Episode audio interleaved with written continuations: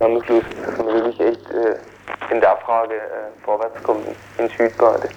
Also äh, da gibt es ja diesen einen Aufruf, der breit unterstützt wird mit den einzelnen Artikeln zur, zum Aufenthaltsrecht in der Bundesrepublik.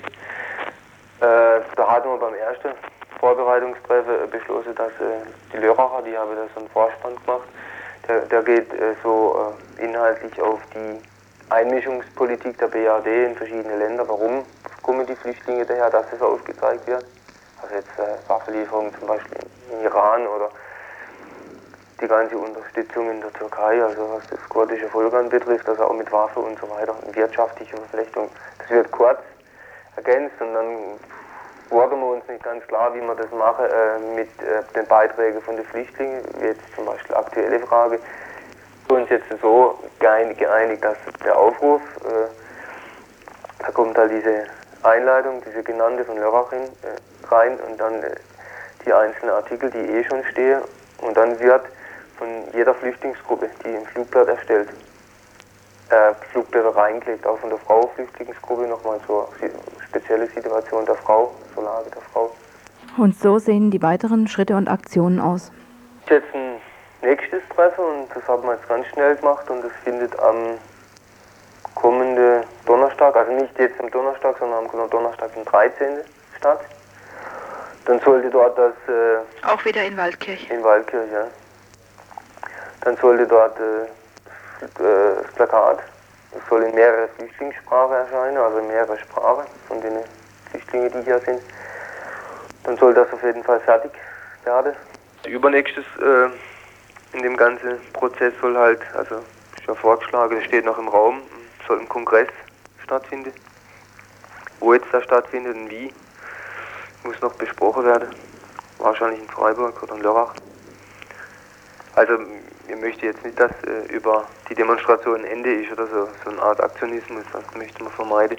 Wer also Interesse hat, sich in die Vorbereitung für Protestaktionen gegen die gegenwärtige Asyl- und Ausländerpolitik noch einzureihen, mitzumachen, da für den oder für diejenigen möchte ich nochmal das nächste Treffen wiederholen. Das findet statt am übernächsten Donnerstag, das ist der 13.10. und auch wieder um 20 Uhr in Waldkirch in der Sonne.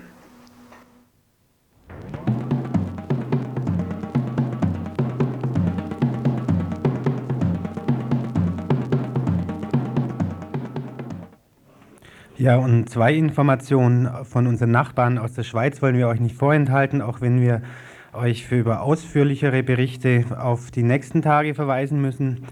Zum einen eine gute Information, das Ultimatum über das Union-Kino in Basel, das den Leuten von der Stadtgärtnerei zur Verfügung gestellt war, ist zwar abgelaufen, aber es schaut im Moment noch nicht nach einer Räumung aus, nach unseren Berichten, nach unseren Informationen. Es wird äh, nicht vor nächster Woche mit einer Räumung gerechnet. Wir werden euch da auf jeden Fall auf dem Laufenden halten. Eine schlechtere Information, äh, in Bern gab es heute vor, gegen gestern Vormittag eine Räumung und zwar von Safaraya. Näheres werdet ihr erst in den nächsten Tagen leider bekommen. Soweit also aus der Schweiz. Nun wieder zurück hier nach Freiburg. Stadtentwicklungsdrama könnte man sagen in drei Akten. Erster Teil, eine Umgehungsstraße, die mehr belastet als entlastet, ein Feuchtbiotop ohne Wasser. Im Namen des Wohnraums, die Stadt Freiburg steuert keine Hindernisse. Die Einwohner des Freiburger Stadtteils Hochdorf sind beunruhigt.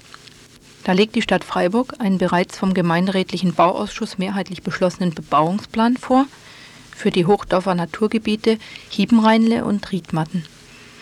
Nach städtischen Vorstellungen soll hier ein Wohn- bzw. ein Wohn- und Gemischtgewerbegebiet entstehen mit einer breiten Erschließungs- und auch später in der Funktion Umgehungsstraße.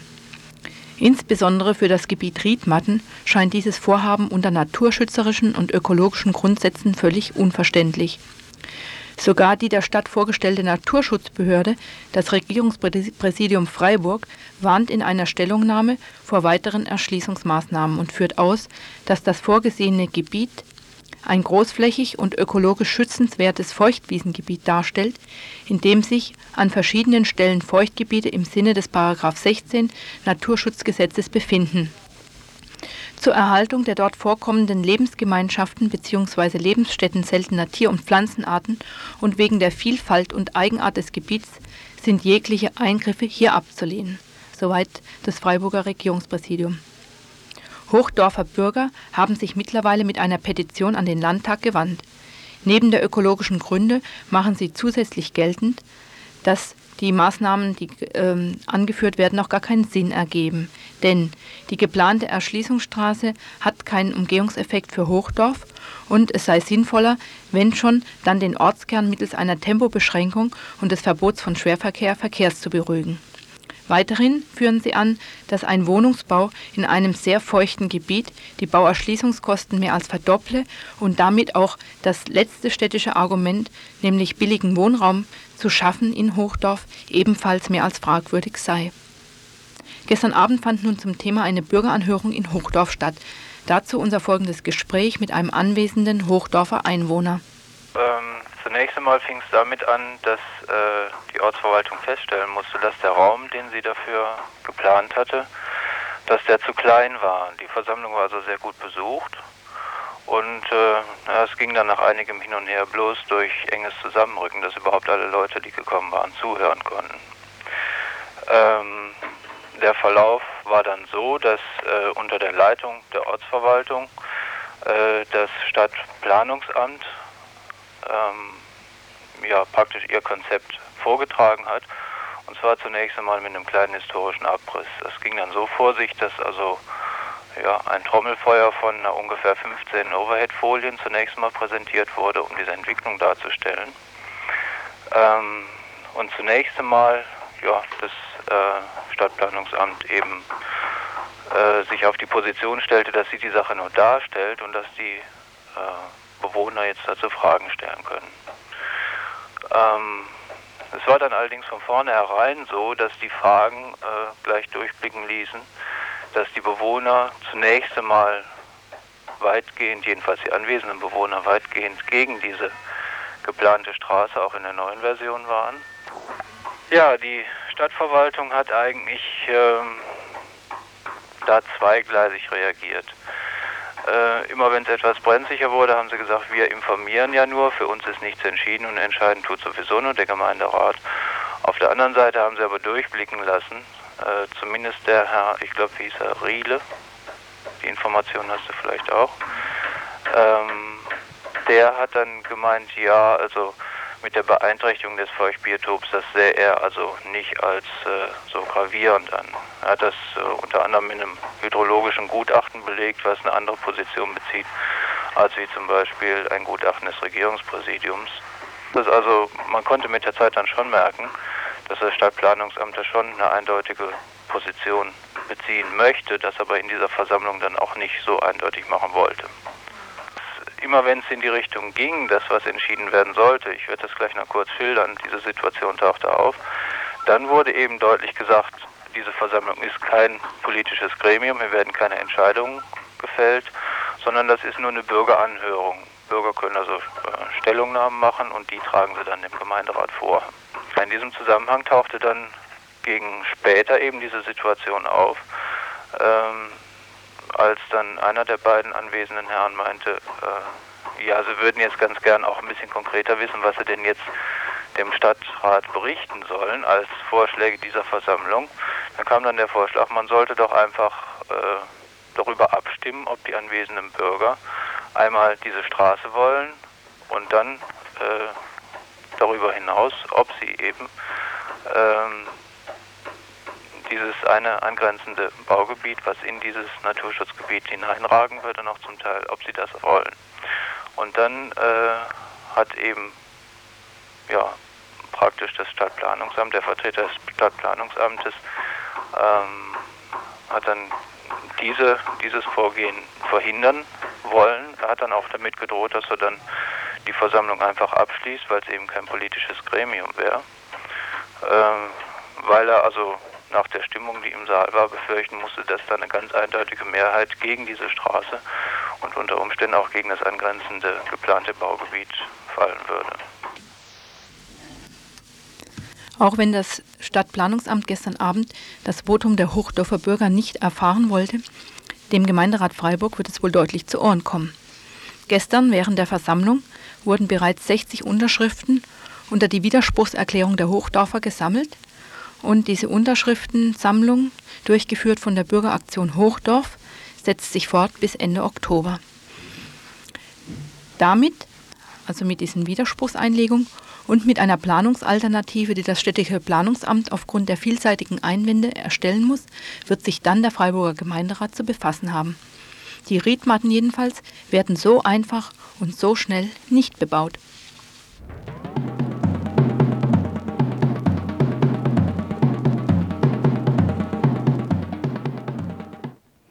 Wir kommen zum zweiten Akt des Freiburger Stadtentwicklungsdrama Akute Wohnraumnot unter Studenten. Der Semesterbeginn steht vor der Tür. Das Studentenwerk Freiburg, Zwangsverwaltungsorgan der Studenten, informiert und teilt mit, dass es in Freiburg eine sehr angespannte Wohnungsmarktsituation für Studenten gebe.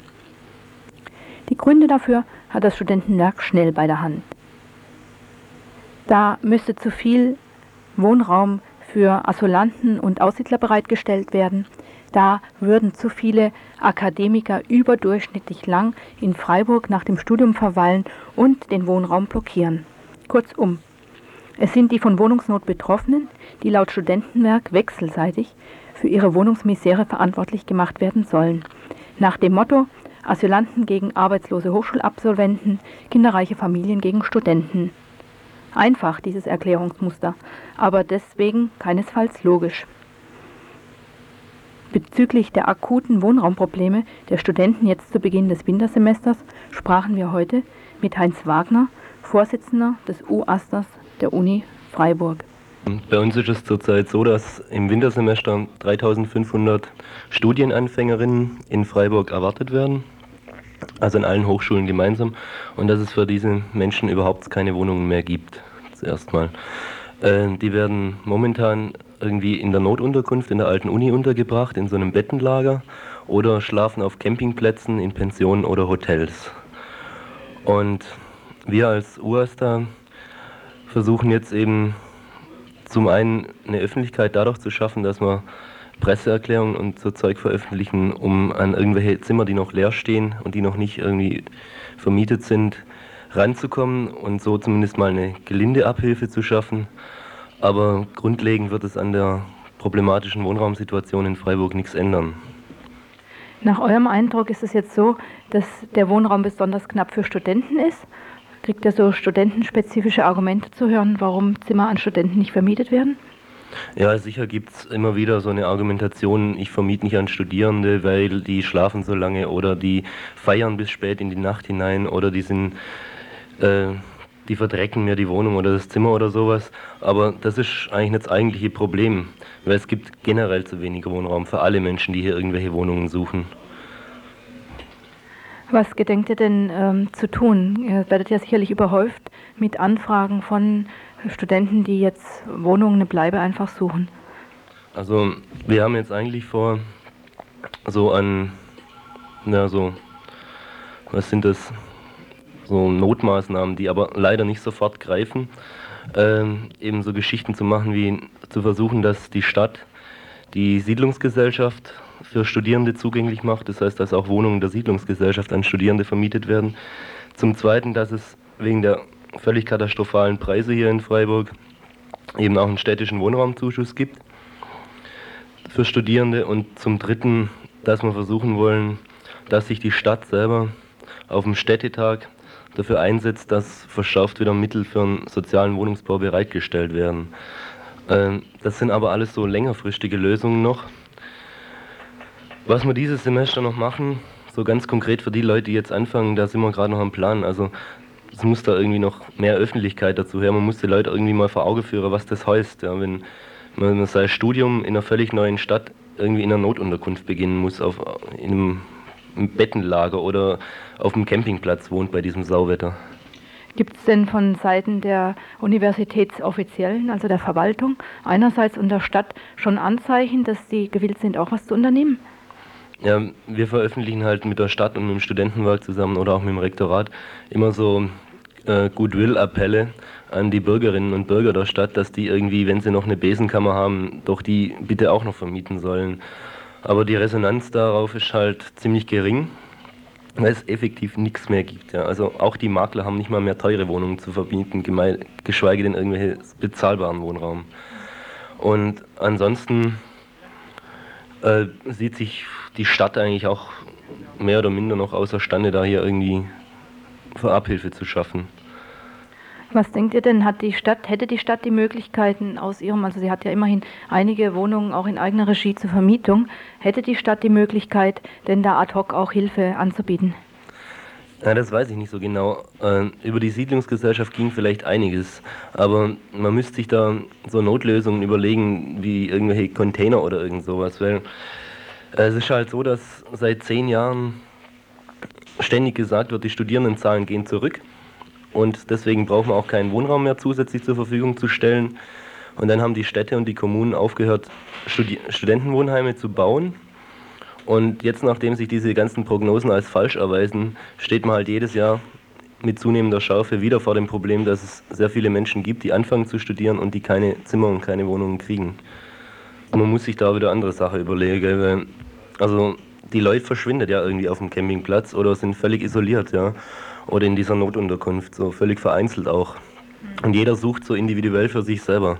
Und man muss das richtig öffentlich auch machen, dieses Problem. Also am gescheitsten wäre schon Date wieder heiß absetzen, gell? weil so geht es einfach nicht weiter. Das ist ein Skandal im Prinzip. Ja, es ist ein Skandal und damit haben wir sofort das Stichwort für unseren dritten Beitrag zum Thema Wohnraumpolitik in Freiburg, nämlich es geht um die Zweckentfremdung, die Sanierungspolitik in der Freiburger Innenstadt, wo eben genau dieser benötigte Wohnraum Tag für Tag, Woche für Woche, Jahr für Jahr mehr vernichtet wird. Zunächst aber nochmal, ähm, um diese dringende Not der Anfangssemester jetzt hier äh, lindern zu können, wer von euch, die ihr jetzt zuhört, ein Zimmer weiß, eine Wohngelegenheit weiß, der oder die möchte sich doch bitte an den AStA der Universität Freiburg wenden und dort die Zimmermöglichkeit durchgeben. Die Telefonnummer des UASTAS ist Freiburger Vorwahl 203 3784. Ich sage es nochmal, 203 3784.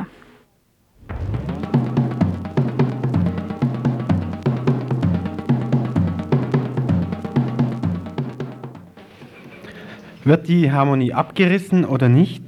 Das war eine der brennenden Fragen der Bauausschusssitzung im Freiburger Rathaus, die vor circa einer Stunde endete.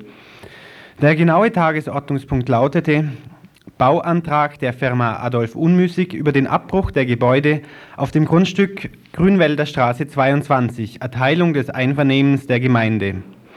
Um was geht es genau? Seit Jahren bemüht sich der Bauunternehmer unmüßig in Freiburg nicht nur aufgrund seiner guten Beziehung zur örtlichen CDU, sondern auch aufgrund zahlreicher Verwicklungen in Grundstückspekulationen in Sanierungsgebieten bekannt, den gesamten Gebäudekomplex zwischen Grünwälder Straße und Gerberau bis hinauf zum Augustinerplatz unter seiner Federführung zu sanieren. Konsequent wurde dementsprechend der Harmoniekomplex seit 1985 entmietet sodass heute nur noch ein einziges reguläres Mietverhältnis existiert. Das früher in der Harmonie untergebrachte Kino und die billige Kneipe mit den vielen guten Biersorten gehören auch längst schon zur Geschichte in Freiburg. Geplant hatte unmüßig den Zusammenschluss mehrerer Grundstücke, den Durchbruch einer Längspassage, die kommerzielle Nutzung im Erdgeschoss und eine Großverwaltung im Obergeschoss. Ein Riegel vor dieses Großprojekt schob bisher die gemeinderätliche Auflage in Form einer Erhaltungssatzung und die Tatsache, dass die von unmüßig für einen Abriss vorgesehenen Gebäude zum großen Teil unter Denkmalschutz stehen. Noch, denn mit seinem heutigen Antrag an den Bauausschuss wollte unmüßig diesen Denkmalschutz zumindest für das Gebäude Grünwälder Straße 22 aufheben lassen. Er macht geltend, dass eine Erhaltung aus wirtschaftlichen Gründen beim derzeitigen Zustand des Gebäudes finanziell nicht zumutbar wäre. Und die Bauverwaltung scheint diesen Argumenten folgen zu wollen. Im Bauausschuss heute Nachmittag wurde über den Abriss entschieden. Die grüne Gemeinderätin Emily Meyer, Mitglied im Bauausschuss, war heute Nachmittag mit dabei. Wir haben sie jetzt hier am Telefon. Emily? Ja. Ja, wie hat der Bauausschuss denn entschieden heute Nachmittag? Ja, ihr werdet euch wundern. Wir haben uns alle gewundert. Es gab also eine mehrheitliche äh, Entscheidung gegen den Abbruch und zwar gab es ja eine toll. einzige Stimme für, für den Abbruch und die kam aus der CDU. Und die übrigen Mitglieder der CDU, die stärkste Fraktion, äh, auch im Bauausschuss, haben gegen den, äh, gegen den Abriss gestimmt. Ja, was bedeutet das jetzt für dieses Gelände dort äh, an der Harmonie? Wie wird dann jetzt dort saniert? Das äh, bedeutet jetzt, dass äh, zunächst einmal dem äh, Bauunternehmer unmöglich eben der Bescheid an den Bauunternehmer, äh, diesen, dieser Bescheid ergeht, dass er äh, also nicht abreißen darf und dann wird man sehen, ob, wie, wie er sich verhält. Also im besten Fall oder schlimmsten Fall oder wie man es einfach ansehen möchte, muss die Stadt oder wird die Stadt äh, äh, eben dieses äh, Gebäude zu 600.000 Mark, so ist es geschätzt, übernehmen müssen. Das heißt, dass dann aus äh, Steuergeldern das Gebäude übernommen wird und äh, saniert wird oder das- weiterverkauft. Das, oder zwischen, äh, dass es halt als Zwischenerwerb übernommen wird von der Stadt, das Gebäude. Mhm. Aber es wird, also es war eindeutig auch von der Verwaltung, also eine Ablehnung da. Das also äh, war also es nicht so, dass die, die Verwaltung durchgehend für, für den äh, Abriss war. Ja, das freut uns und das freut sicherlich auch alle äh, Innenstadtbewohner und anderen Bewohner von Freiburg. Emily, ich danke dir für diese aktuelle und Ja. schnelle Information. Tschüss mal. Bitte.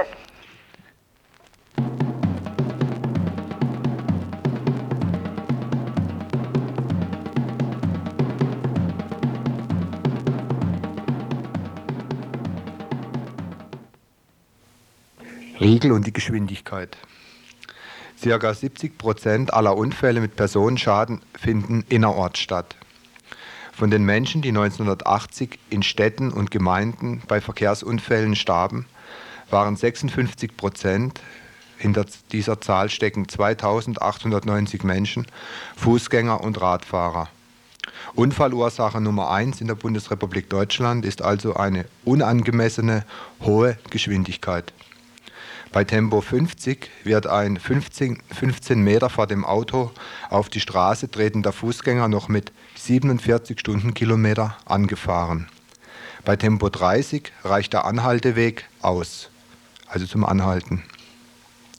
Bei Tempo 30 wären 70 Prozent weniger Fußgänger getötet worden. Das wären auf 1980 bezogen 1590 Menschen gewesen, die mehr überlebt hätten.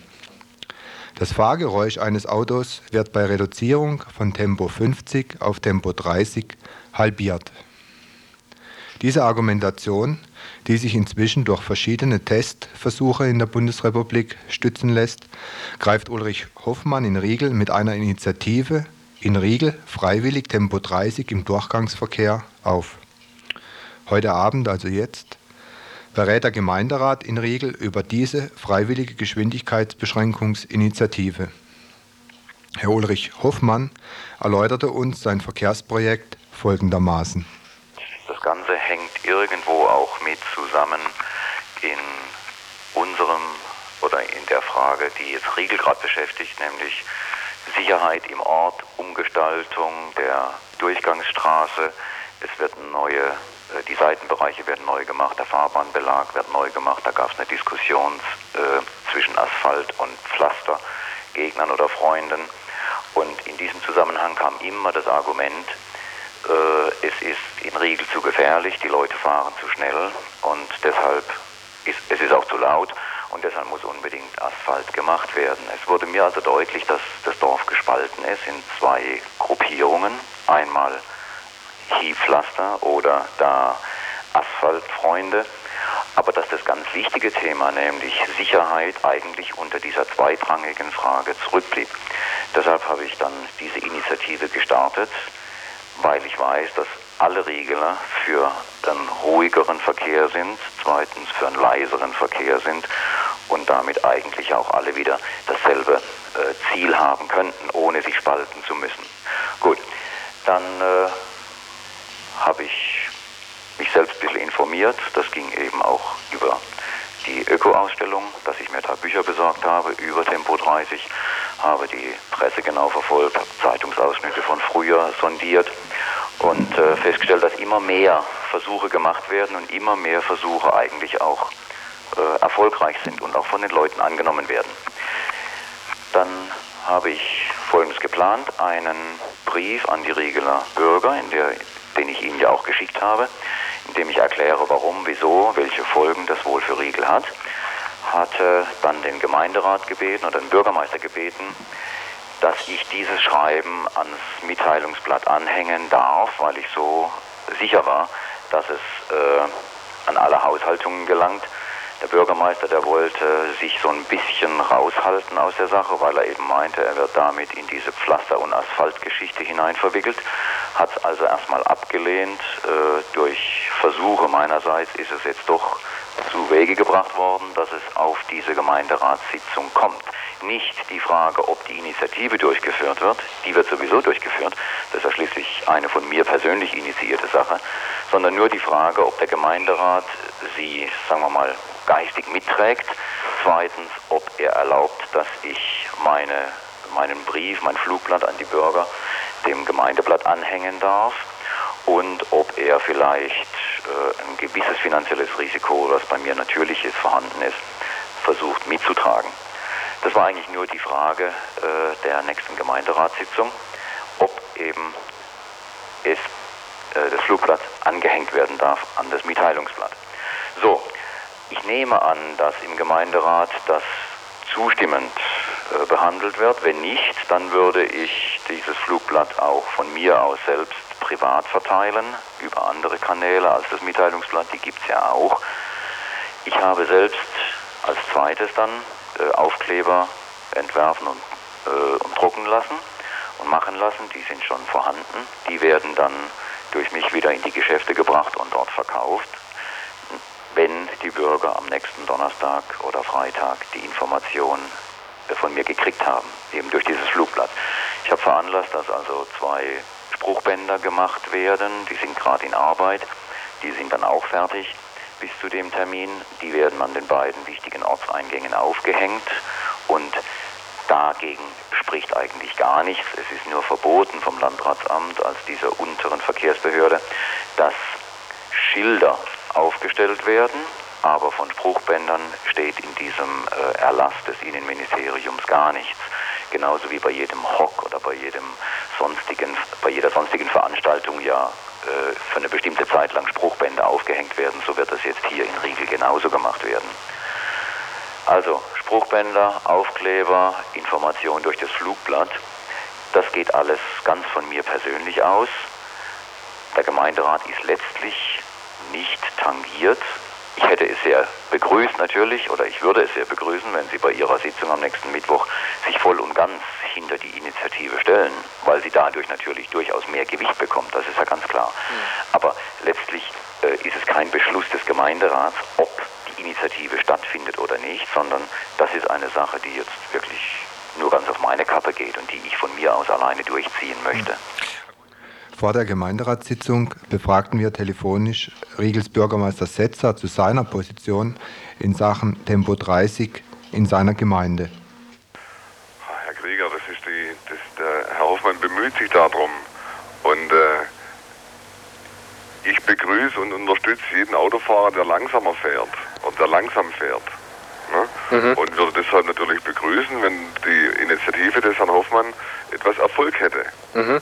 Und was meinen Sie, was können Sie dazu beitragen als Bürgermeister? Ich glaube, er möchte ja auch konkret ähm, Hinweistafeln oder Transparente aufhängen beziehungsweise die Unterstützung der Stadtsuche, ne? einfach formal, damit das ja, einen offiziellen Charakter bekommt. Wir ne? können ideell schon unterstützen. Äh, seine Absicht über die Straße Transparente zu hängen, da sind wir nicht kompetent. Deshalb kann ich ihm das nicht genehmigen. Mhm. Wieso sind Sie nicht kompetent? Weil, für die, weil es eine Kreisstraße ist Mhm. und Straß, Straßenbaulasträger ist der Landkreis Mhm. und nicht die Gemeinde. Bürgermeister Setzer hat also auch nichts dagegen, wenn die Riegler Bürger langsamer durch ihren Ort fahren.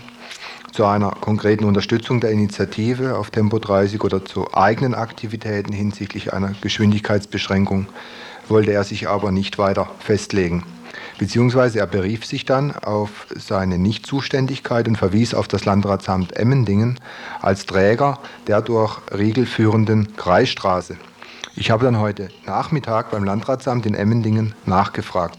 Der Verkehrsdezernent Stecher teilte uns dann mit, dass es sicher bedenkenlos ist, wenn Private mit Flugblättern und Aufklebern für eine Geschwindigkeitsbeschränkung werben. Bei den geplanten Transparenten, meinte Herr Stecher, müsse der Einzelfall geprüft werden, wobei ein Kriterium sei, inwieweit diese Aufforderung, also das Transparent 30 zu fahren, eine Verwechslungsgefahr zu amtlichen Schildern bedeuten könnte oder eine Ablenkung, äh, Ablenkungsgefährdung für den Verkehr sein könnte. Im Prinzip hält Verkehrsdezernent Stecher diese Tempo 30 Initiative für zulässig und sieht bisher keinerlei Handlungsbedarf. Herr Stecker verwies auf eine Parallele, wo sogar das Innenministerium äh, über der Autobahn Transparente aufgehängt hat mit dem Aufruf, Kat auf Katalysator umzurüsten. Der Emmendinger Verkehrsdezernent machte abschließend deutlich, dass es rechtlich zurzeit keine Möglichkeit gibt, per Anordnung auf eine Kreisstraße Tempo 30 einzuführen. Dazu bedarf es gesetzgeberischer Initiativen.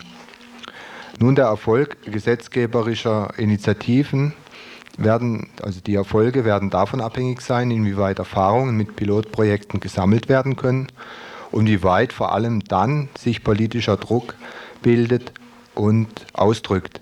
In dieser Hinsicht ist der freiwilligen Tempo 30 Initiative in Riegel viel Erfolg zu wünschen und damit wäre sie sicher ein Schritt in die richtige Richtung.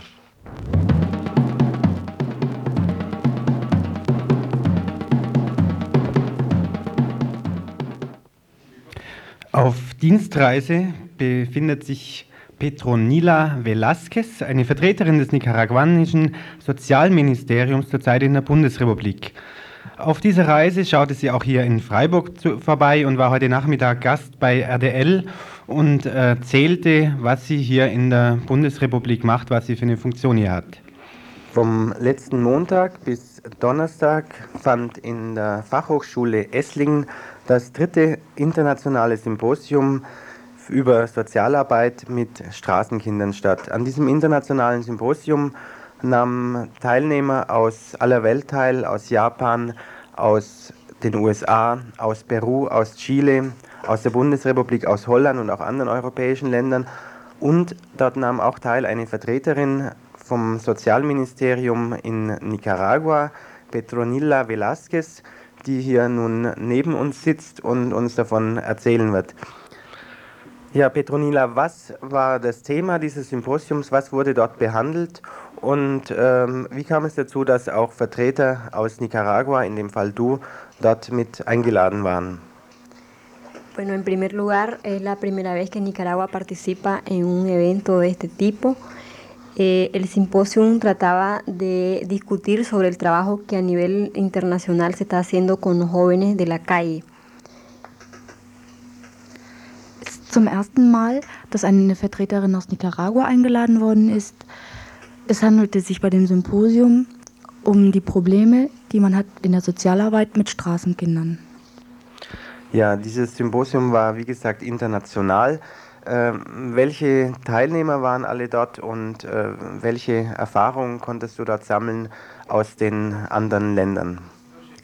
Es la tercera vez que se organiza este simposium y lo que se trataba era de discutir sobre eh, las experiencias de los diversos países que en él participaron. En el caso de Nicaragua, nosotros presentamos el trabajo que se ha hecho con los niños eh, que nosotros llamamos en situación de riesgo, que son los niños que eh, están en situación de maltrato, de abandono, eh, también de trabajo infantil. Es zum dritten Mal, dass dieses Symposium gegeben hat.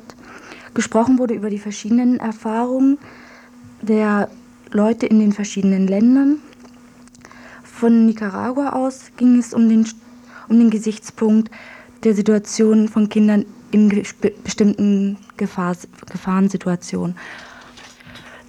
Zum Beispiel Misshandlungen von Kindern, ähm, Kinder, die verlassen worden sind von ihren Eltern und allgemeine Schwierigkeiten.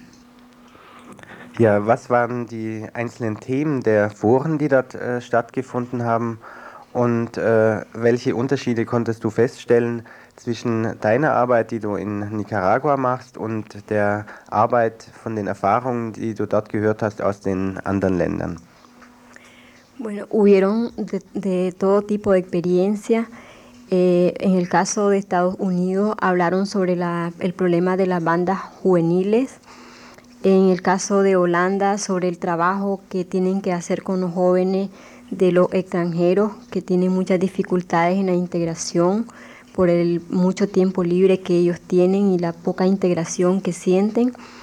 En el caso de, de Japón, eh, también bandas de jóvenes que eh, están eh, en situación de drogadicción y eso con relación a Nicaragua fue una diferencia, ¿no? que nosotros no tenemos a ese nivel, a ese grado, la problemática mmm, tan aguda como la tienen estos países industrializados.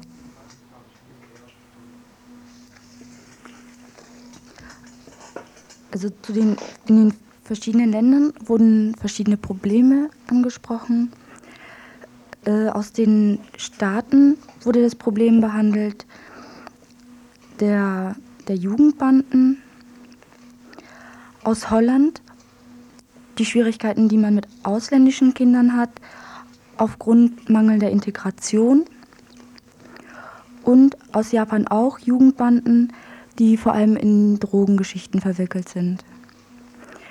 Dazu im Gegensatz die Problematik in Nicaragua, die breiter gefächert ist und noch nicht mit so speziellen Problemen zu tun haben. Ja, was sind dann eure Hauptprobleme in der Arbeit mit Kindern, die ihr habt in Nicaragua?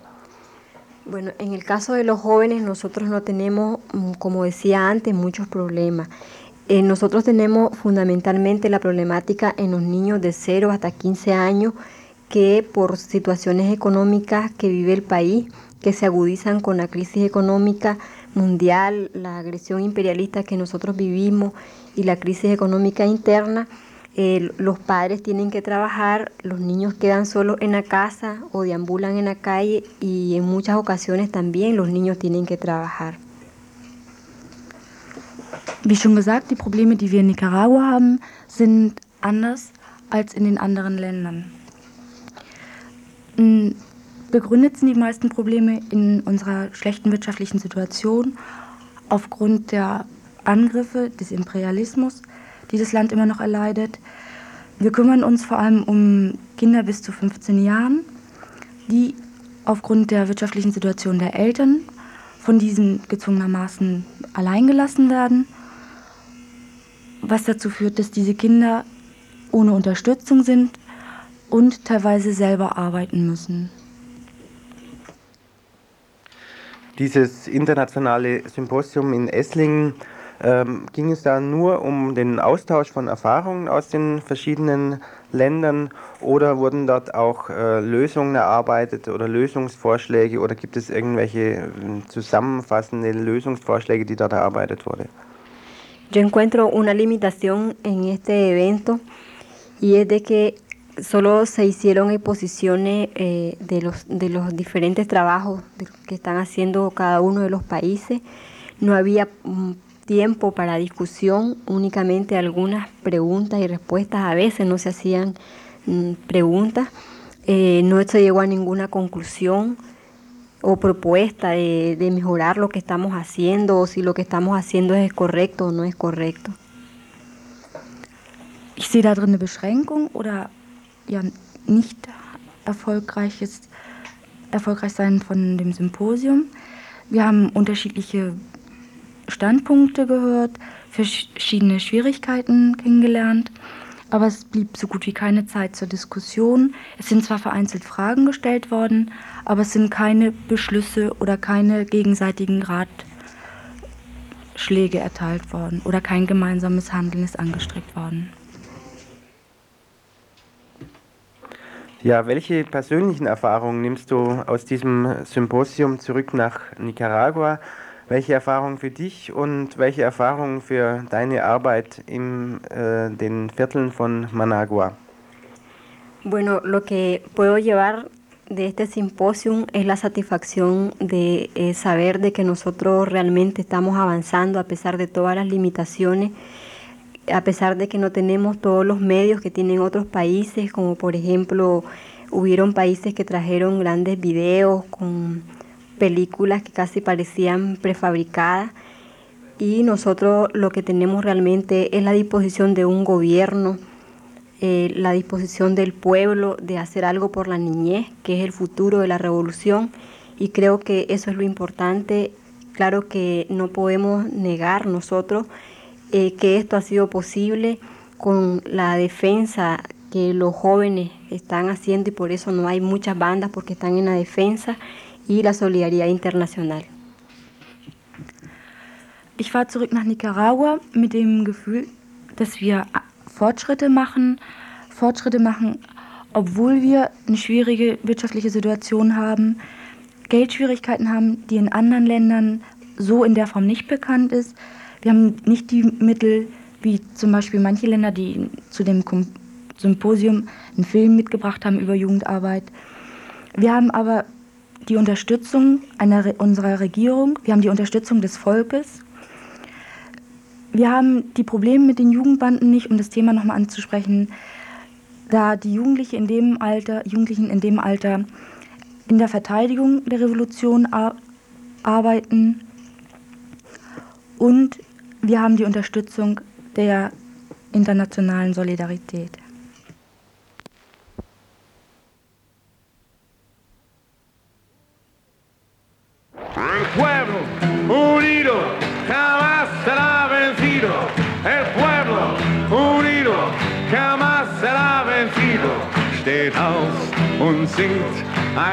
Ein neues Lied beginnt. Ein neuer Kampf, die Zukunft uns gewinnt. Doch nur vereint besiegen wir den Feind. Kämpf mit uns, Freund, dass morgen wir die Sieger sind in unserem Lied. Der neue Morgen blüht, wie unsere Fahne blüht im wilden Wind. Pinochet, no, es führt kein Weg zurück. Ein Kommentar zum heute stattfindenden Plebiszit in Chile. Franz Josef Strauß ist tot. Sein politischer Freund, Diktator Pinochet, hat eine seiner größten Niederlagen, vielleicht die letzte, erlitten, ohne dass ihm Franz Josef beistehen konnte. Auch wenn das Ergebnis des chilenischen Plebiszit noch nicht bekannt ist, steht schon eines fest. Die chilenische Opposition hat es geschafft, trotz aller Streitereien und politischen Unterschiede, Teile hatten seinerzeit gar den Putsch gegen Allende unterstützt, sie haben es geschafft, sich zu einem hinter, zu einen hinter dem No gegen Pinochet. Die Demonstration vom Sonntag mit über einer Million Teilnehmern beweist dies. Sie beweist auch, dass das chilenische Volk auf dem Wege ist, die Angst und Apathie abzustreifen. Die Angst und Apathie, die Pinochet so lange an der Macht hielten. Unwägbar bleiben nach wie vor die Militärs, die ebenso wie Pinochet die Macht nicht freiwillig aus der Hand geben werden. Doch nicht zuletzt spielen auch noch die USA mit ihren multinationalen Konzernen eine Rolle, die 1973 den blutigen Putsch gegen Allende direkt initiierten und nun auf eine Fassadenverschönerung der chilenischen Herrschaft drängen. Dass auch 15 Jahre grausame Ausrottungs- und Unterdrückungspolitik konnten dem einst kämpferischen und bestorganisierten Volk Lateinamerikas die Erinnerung an die Zeit der Regierung Allendes und seine Menschenwürde nicht auszulöschen vermögen, zeigte auch der triumphale Empfang für die Witwe Salvador Allendes, die letzte Woche aus dem Exil zurückkehrte. Egal wie das Plebiszit ausgeht, Meinungsumfragen zeigen einen klaren Sieg gegen Pinochet. Ob manipuliert, ob unterdrückt, eines ist schon heute klar. Die politische Situation wird nach dem Plebiszit nicht mehr dieselbe sein. Chile ist aus der Lethargie erwacht. Das Rad ist nicht mehr zurückzudrehen. Nach 1973 stiegen die Kredite an das Chile Pinochets aus den Industrieländern, darunter die Bundesrepublik, um das Zehnfache. Seither wurden viele Millionen Dollar in die marode Wirtschaft der Diktatur, nicht zuletzt auch aus der Bundesrepublik, gepumpt. Franz Josef Strauß, ich sagte es schon, ist tot. Er kann nicht mehr als Watschenmann herhalten, um die Unterstützung für die Diktatur zu tarnen. Nun braucht es mehr als nur blümiges Gelabere über Menschenrechte. Wir hier sind verantwortlich dafür, wie lange sich unsere Regierung, unsere Industrie, unsere Banken noch an der Aufrechterhaltung einer Folterdiktatur beteiligen. So oder so, la alegría vendrá, die Freude und die Fröhlichkeit ist im Kommen. Doch der Zeitpunkt und die Opfer dafür hängen auch von uns ab. Die Einheit blüht, wir schmieden sie aus Chiles Erz. Der Weg ist klar, Unidad Popular. Das Volk, es kämpft mit Hand und Hirn und Herz. Und jetzt wird das Volk sich erheben im Kampfe und singen und singen mit mächtiger Stimme. El pueblo unido jamás.